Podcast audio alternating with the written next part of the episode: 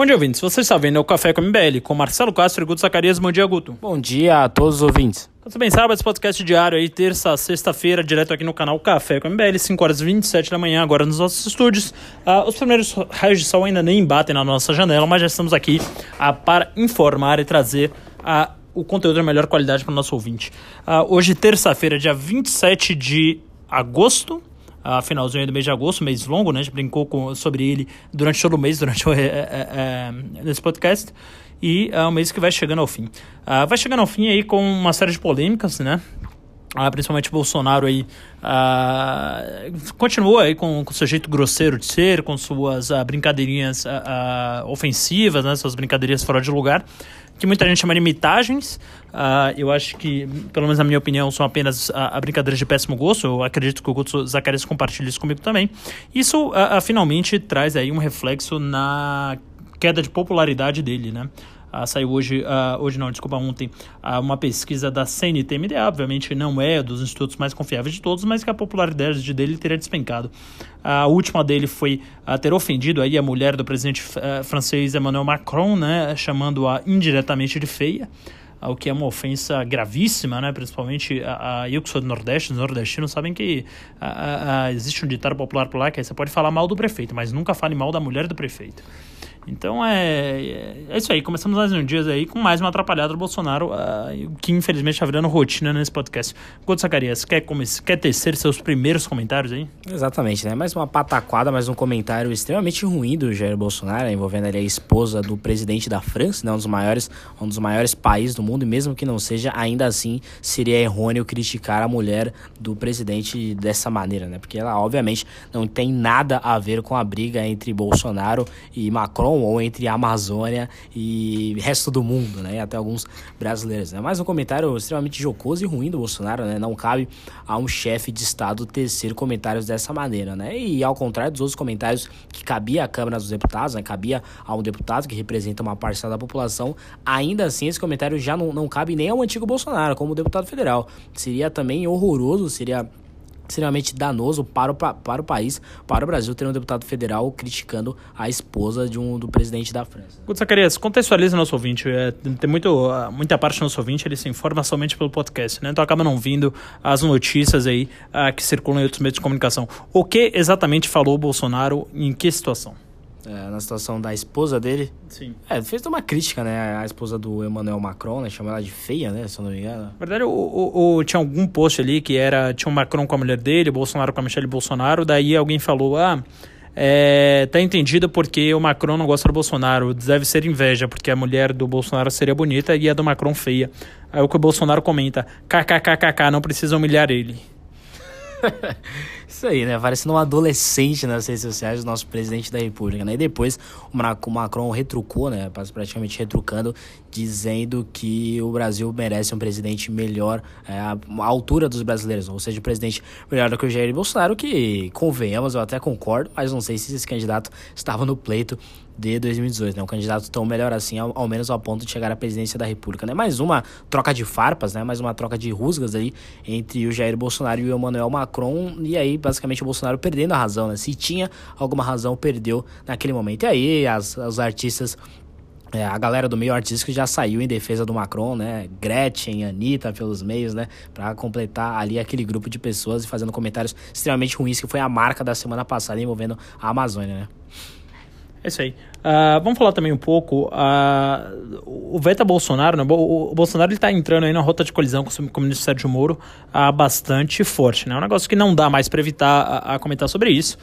o Sérgio Moro tenta colocar ali panos quentes naquela relação, mas toda a imprensa, e inclusive o próprio Bolsonaro, o próprio perfil do Bolsonaro no Facebook, dão conta de que existem rusgas. Né? Inclusive ontem, se não me engano, eh, ele fez um post falando, ah, você votou no Bolsonaro ou votou no, no Moro? O Moro nem estava comigo na campanha, até porque não poderia, porque era juiz federal, o Bolsonaro faz questão de fazer isso no comentário, mas ele está querendo se afastar do ministro Sérgio Moro, né? mostrar aí que a, o governo dele não é umbilicalmente ligado ao ministro da Justiça. Né?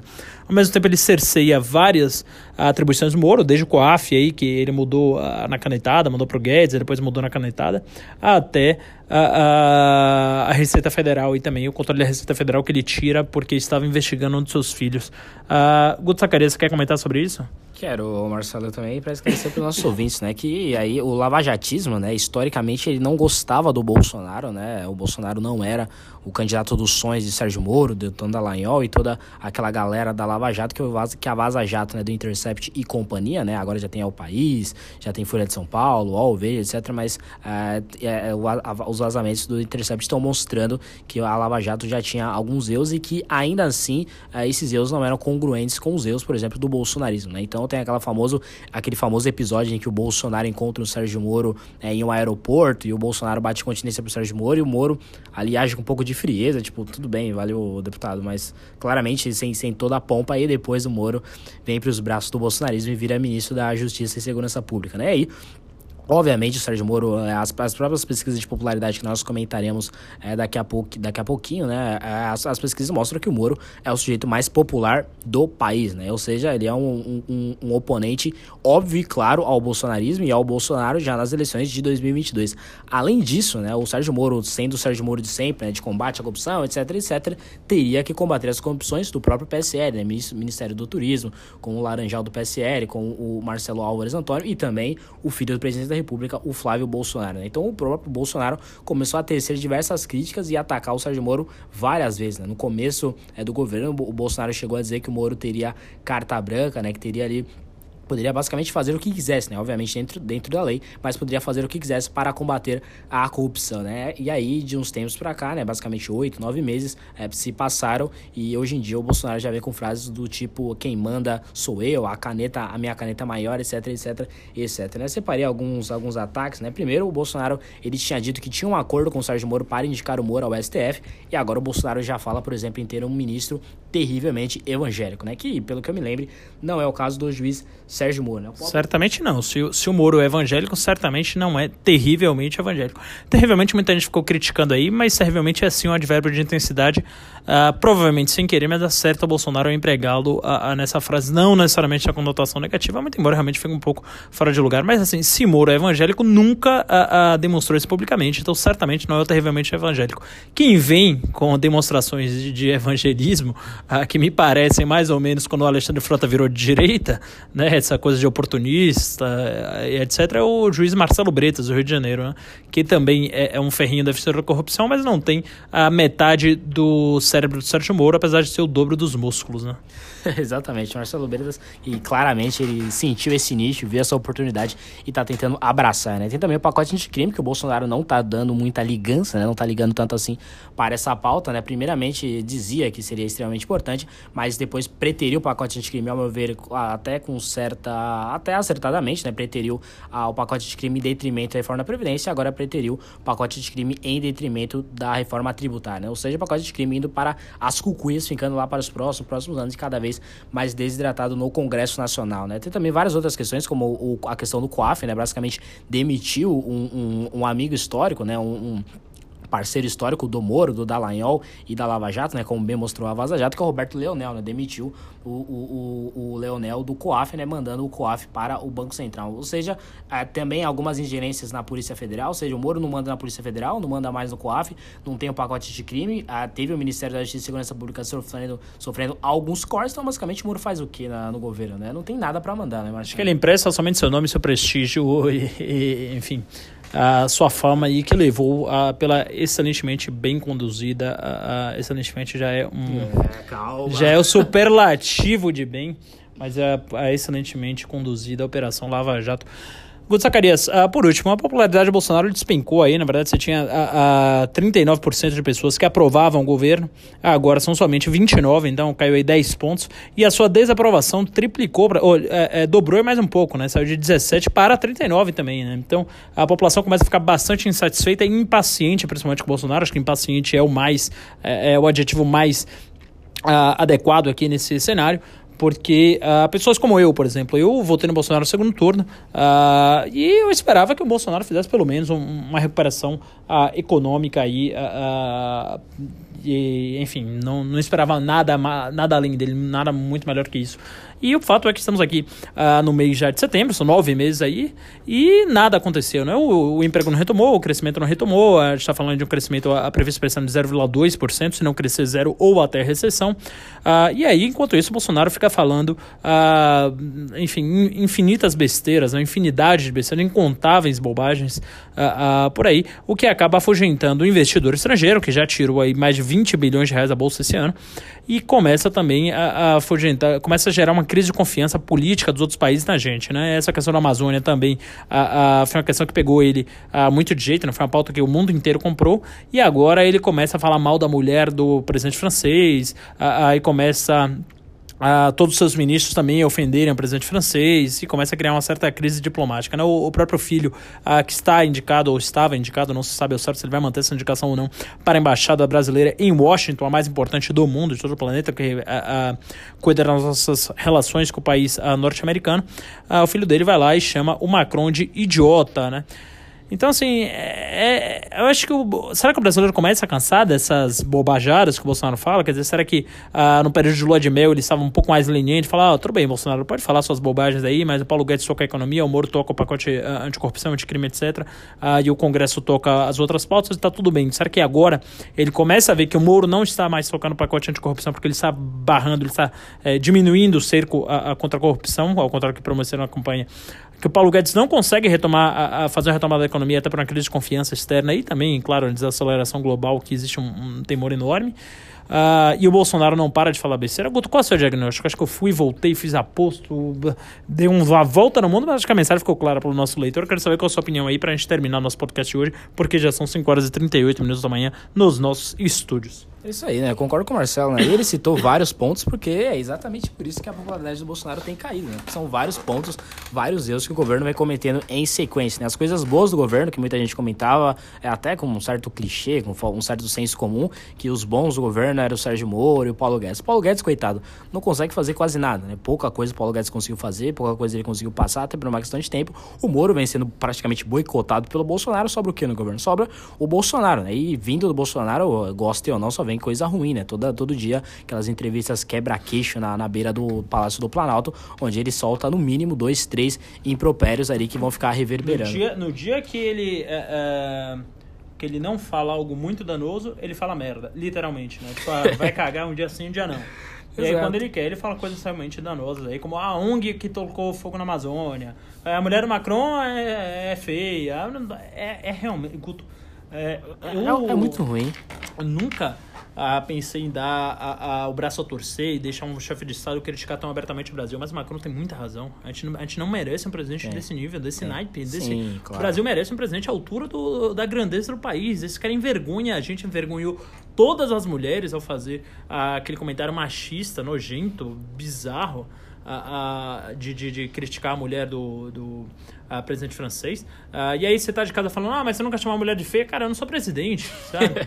é, é, o peso da minha palavra, eu não tenho um, eu não tenho que obedecer a liturgia de cargo algum. O peso da minha palavra não é o peso do, da palavra de um presidente. É, você chamar a mulher, o cara de feia, realmente é um ataque tão baixo, tão sujo, que eu diria que é digno, sei lá, de Bolsonaro. Exato, né? E aí as pessoas ficam praticamente ouvindo, escutando todo dia a mídia criticar acertadamente uma medida do Bolsonaro. Fala, pô, olha essa bobagem que o Bolsonaro falou. A mídia tem que fazer o quê? O jornalista tem que fazer o quê? Tem que criticar. E critica, e criticando já há oito meses, quase nove meses, é, obviamente a popularidade dele vai despencar, né? As medidas efetivas vindo dele também são bastante ruins, né? A questão da indicação do Eduardo Bolsonaro à embaixada é praticamente sem senso comum, né? Praticamente unanimidade, aliás, que é uma indicação totalmente ruim, né? Talvez não passe sequer... 73% das pessoas são contra contra. 73% da própria população brasileira é contra essa indicação, né? Sem contar os próprios influenciadores da base do Bolsonaro, né? Nando Moura, Arthur, Olavo de Carvalho, todos são é, contra. Arthur é da base do Bolsonaro? É, mas as pessoas mais à direita, que falam um pouco do público do, do bolsonarismo, essas próprias, esses próprios influenciadores também são contra essa medida. Ou seja, o Bolsonaro falando praticamente sozinho, né? E ele faz diversas acenas para aquele famoso 30%. Né? Só que desse 30%, boa parte desses é, são apoiadores, por exemplo, do Sérgio Moro. Então, vendo, por exemplo, a questão do abuso de autoridade, que o Bolsonaro, obviamente, não vai vetar. Dizem que tem vários acordos entre PSL e Centrão, ou entre Bolsonaro e Toffoli. Tem várias é, teorias conspiratórias sobre esse sentido, mas, obviamente, o Bolsonaro não vai vetar. Então, vê o Bolsonaro atacando atacar o próprio Lava Jato, ou seja, o próprio público dele, aquele famoso 30%, vai sofrendo ataques do próprio Bolsonaro. Ou seja, o cenário é ruim e, ao meu ver, dificilmente melhora, Marcelo, porque o Bolsonaro tem histórico dessas declarações ruins e não, deve parar. O Gotano já deve estar aqui mais ou menos no programa número 60, uh, e o ouvinte já me conhece. Uh, acho que poucas pessoas no Brasil se enganaram tanto e tentaram tanto, deram tanta chance a Bolsonaro quanto eu. Assim, mas realmente até minha paciência, que era longa, que era uh, grande, minha boa vontade era enorme com Bolsonaro, apesar de tudo, tá se esgotando. Tá se esgotando porque é só bobagem, é todo dia canelada, é todo dia faz besteira, todo dia sai do programa. Quer dizer, uh, agora o cara vai acabar com a luta institucionalizada contra a corrupção no país para salvar o filho dele. Quer dizer, os outros 200 milhões de brasileiros que se danem. É, o que importa é o filho dele. Aí pega o outro filho da, da embaixada. É um, é um negócio, Guto, que eu não, não sei nem por onde começar. Cara, me, me deixa triste, me deixa profundamente triste. E principalmente me deixa com a impressão de que agora, oito meses, quase nove meses de governo. É, desculpa, quase oito meses de governo. E a gente. É, parece que eles passaram quatro anos. Tantas são as crises que o próprio governo fabrica todos os dias é o Bolsonaro fabricando uma crise. É aquela coisa que, que o pessoal fala que o Bolsonaro ele pega uma banana, ele tira a casca de banana, joga no chão e tropeça na banana. Né? Ele cria crises contra o próprio governo todo santo dia. Não é possível que, seja alguém, que exista alguém tão burro assim, Guto. Tá eu não quero eu não quero ir para aqueles recortes sei lá que o pessoal faz. Olha o MBL ali criticando mas cara não é possível. Eu nunca vi alguém tão burro quanto o Bolsonaro. Eu nunca vi. É um negócio que impressiona cara. Impressiona e revolta. Você, eu, eu tô sendo muito duro com ele? Não, não tá, Marcelo. Realmente você deu até mais chance do que eu, né? Eu sempre achei que daria problemas do que vem do que vem tendo. Não porque, nossa, o Guto é um mega analista. Não, nada disso. Mas basicamente que o Bolsonaro, ele sempre foi assim, né? Nunca teve mudanças. Ele sempre foi patrimonialista, sempre beneficiou a família, né? Sempre é de é, confundir o público com o privado. Sempre deu declarações tortas, né? Sempre foi autoritário no sentido, não no sentido estatal, no sentido de estadista, né? De fazer um regime autoritário. Mas sempre foi autoritário no sentido de eu que mando, ah, dane-se as outras opiniões, eu que mando, a caneta a mim, então achei que essas coisas não iriam mudar, né? Mas, de fato, teve alguns bons momentos aí que ele tentou dialogar com o Rodrigo Maia, tentou dialogar com o Congresso Nacional, mas ele vem, infelizmente, toda vez ele volta para o centro do bolsonarismo, que é esses ataques desmedidos e essas medidas é, errôneas e ruins de comandar um país. Né? Obviamente, o Bolsonaro não é, como diz o Macron, concordando com o presidente da França, Emmanuel Macron, o Bolsonaro não está à altura do cargo, não está à altura dos brasileiros. Né? É isso aí. Esse foi o podcast de hoje. Fica agora com um comentário do nosso nobre Ian Garcês. Um bom dia e até amanhã. Bom dia, boa semana. Bom dia, caro ouvinte do MBLcast. Aqui, direto de Brasília, Ian Garcês, coordenador do MBL no DF. E o nosso comentário muito especial de hoje vai a respeito do aumento do fundo eleitoral que está incluso dentro da Lei de Diretrizes Orçamentárias. Estava previsto para ser votada hoje, mas será votada amanhã, a partir das 11 horas. A Lei de Diretrizes Orçamentárias é aquele grande pacote elaborado pelo Congresso junto com o governo que determina como é que o dinheiro da União será gasto, como é que os impostos arrecadados serão distribuídos. Porém, há um grande problema na LDO deste ano, para os eleitores brasileiros, que é a possibilidade de terem que financiar ainda mais as campanhas políticas. Ah, essa ideia de aumentar em 2 bilhões de reais o fundo eleitoral, ela começou a ser discutida há alguns meses no Congresso, ganhou grande adesão, foi incluída dentro da lei de diretrizes orçamentárias e tem maioria para ser aprovada no Congresso esta quarta-feira. Na noite de ontem, o MBL realizou um protesto uh, com lasers no Congresso Nacional, eh, lançando uma campanha contra o aumento do fundão, e nos dias que se seguem irá estar trabalhando no Congresso cara a cara com os deputados, mas também uh, através das redes sociais para tentar ganhar um apoio midiático, um apoio da, tanto da grande imprensa quanto do cidadão comum que usa a internet, para conseguir uma certa pressão sobre os deputados para que não aprovem esse aumento, que parece completamente descabido, quando o país enfrenta cortes de gastos importantes e significativos, quando o país se encontra num déficit bastante profundo e quando o país, o país tenta fazer reformas bastante difíceis. Portanto, vamos continuar esse trabalho aí adiante e tenham um bom dia, uma boa tarde e carpe diem.